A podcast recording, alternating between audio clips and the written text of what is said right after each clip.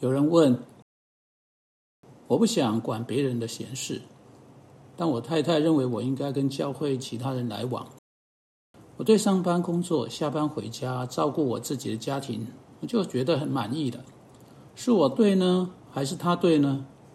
毕竟我没有去打扰任何人，我认为他们也不应该来打扰我。”哎，这是一个很有意思的问题，但不是一个不常见的问题。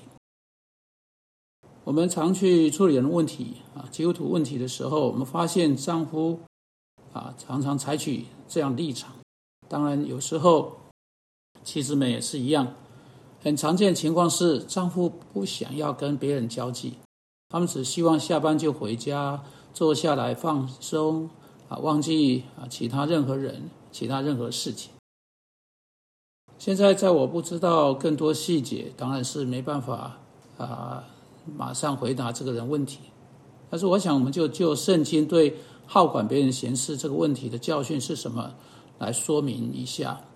的确，有一种在一种意涵上，我们绝不可以好管别人的闲事；但在另一种意涵上，我们必须要。因此，这就很难知道这个人他的意真正意思是什么啊。例如，在铁窗里加后书第三章十一节，保罗讲得很清楚。有些人无所事事，没有工作，可以说是在基督徒圈子里面闲逛啊，到处探听别人的事情。保罗警告他们，这是错的，但不应该成为好管闲事的人。当圣经说我们不该成为好管闲事的人，我们没有权利去探究别人的事情。在这里，保罗很清楚地说，管好你自己的事情就好。但在另一个完全不同的情境之下，啊，是基督徒本身啊。的事情一部分，就是要去探究其他基督徒的事情。我需要来解释一下，我是在说什么。好管闲事，到处去在别人生命中寻找问题。当然，在贴上的家后书三章十一节啊，是被定罪的。但不是好管闲事的人，不是只去寻找别人问题的人，而是试着真正也去爱他们邻舍的人。并且去跟上帝在他的护理中带到他们生命中其他人的问题啊，一起努力的人，跟铁上人家后书那些不做自己事情，总是去干涉别人工作的人，是完全不一样的类别啊。例如啊，我们成为隐士，如果我们啊试着完全脱离社会，如果我们试着过着一个隐居的生活，这跟其他基督徒没有啊什么真正的关系。这就会直接违背总结所有诫命的第二条诫命。你记得第一条诫命是我们应该尽心、尽性、尽意爱主你的上帝，而相反的第二条诫命，我们应该用爱我们自己同样的强度来爱我们的邻舍。现在隐士可能把啊试图把自己藏在某个地方，是他可以用又深又长的时间来跟上帝有的亲密团契。他追求第一条诫命。但在如此专注追求的时候，他忽略了第二条，他无法成全第二条，因为他试着使自己从社会上抽离。人和人企图使自己从社会上抽离，从其他人抽离，特别是当啊任何基督徒从其他基督徒抽离的时候，乃是一个违背第二条诫命的人，因为他没有把他自己给出去。把他的时间、恩赐、能力、鼓励啊，甚至于他的献身，不管是什么，是其他基督徒从他所需要的，他没有给出去。上帝并没有使我们成为独立、离开社会、离开其他人的个人，他使我们成为社会的成员，要深度的跟人在一起。好，撒玛利亚人的比喻也显示我们必须要跟人有关联。当我们在生命的路径上刚好碰到落难、落入难处的人。我们不能从路的一边，呃，另外一边走过去。我们必须要啊，要跟他有关联。加拉太书六章一节，保罗在那里教导说：，如果我们看到任何一位弟兄偶然被过犯所胜，我们有上帝圣灵住在里面的人，就有责任要试着跟他的生命发生关联，去帮助他脱离生命中的难处，脱离困境，使他摆脱生命中的问题。这会使我们跟他有关联。我们要以温柔和谦卑的心将它挽回过来，啊，所以你看啊，在这里我们就再一次看到我们要跟其他的基督徒啊发生关联。然后在约翰二书和约翰三书，我们有两封信呢，是写到如何啊有关这个这个接待远人的问题。啊，基督徒必须接待远人。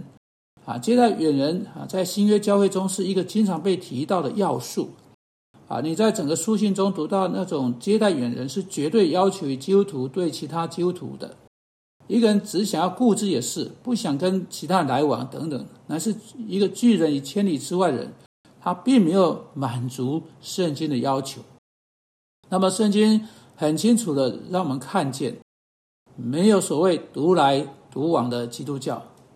因为当我们相信耶稣基督的时候，我们被纳入一间教会当中，我们是啊肢体团契的一部分。在希伯来书十章二四、二十五节非常明确对我们说。你们不可停止聚会，好像那些停止惯了的人，啊，非但不是停止不啊，不可以停止聚会，如同那哈早期的教会当中那些希伯来基督徒已经发展出来成为坏习惯的，我们应该啊为着特定的目的聚在一起啊，那是什么呢？希伯来书第十章第二十也告诉我们，要激发爱心，勉励行善，但要彼此劝勉。既知道那日子临近，就更当如此。因此，我们迫切需要彼此来激发爱心，勉励行善。啊，在试炼、困难、沮丧的时候，来彼此鼓励。我们也需要从彼此的恩赐中得到相互的帮助。在所有谈到上帝赐给每一个个别基督徒的恩赐的经文中，上帝使之异常清楚，如同在以佛所书第四章说的：所有的恩赐都是赐给整个身体的一部分。每个人被施予恩赐，会对整个身体的全部肢体有贡献，全部肢体都在一起运作，使得他们达到头耶稣基督的目的。所以你不行，你不能做一个独来独往的基督徒，你不能只管你自己的事，走你自己的路。啊，如果这意味你不再跟啊其他人来往啊啊，只是整天啊留在你自己家中，就只跟少数人，就像家人，而不跟别人有关联。你必须成为其他人生命中的一部分，就像他们必须成为你生命中的一部分一样。任何不想乐意的跟其他信徒来往的人，乃是处在一种极严重的情况当中。他应该很清楚的重新检讨他的生命、他的生活模式、他的处事标准。也许他应该重新检讨他的爱心。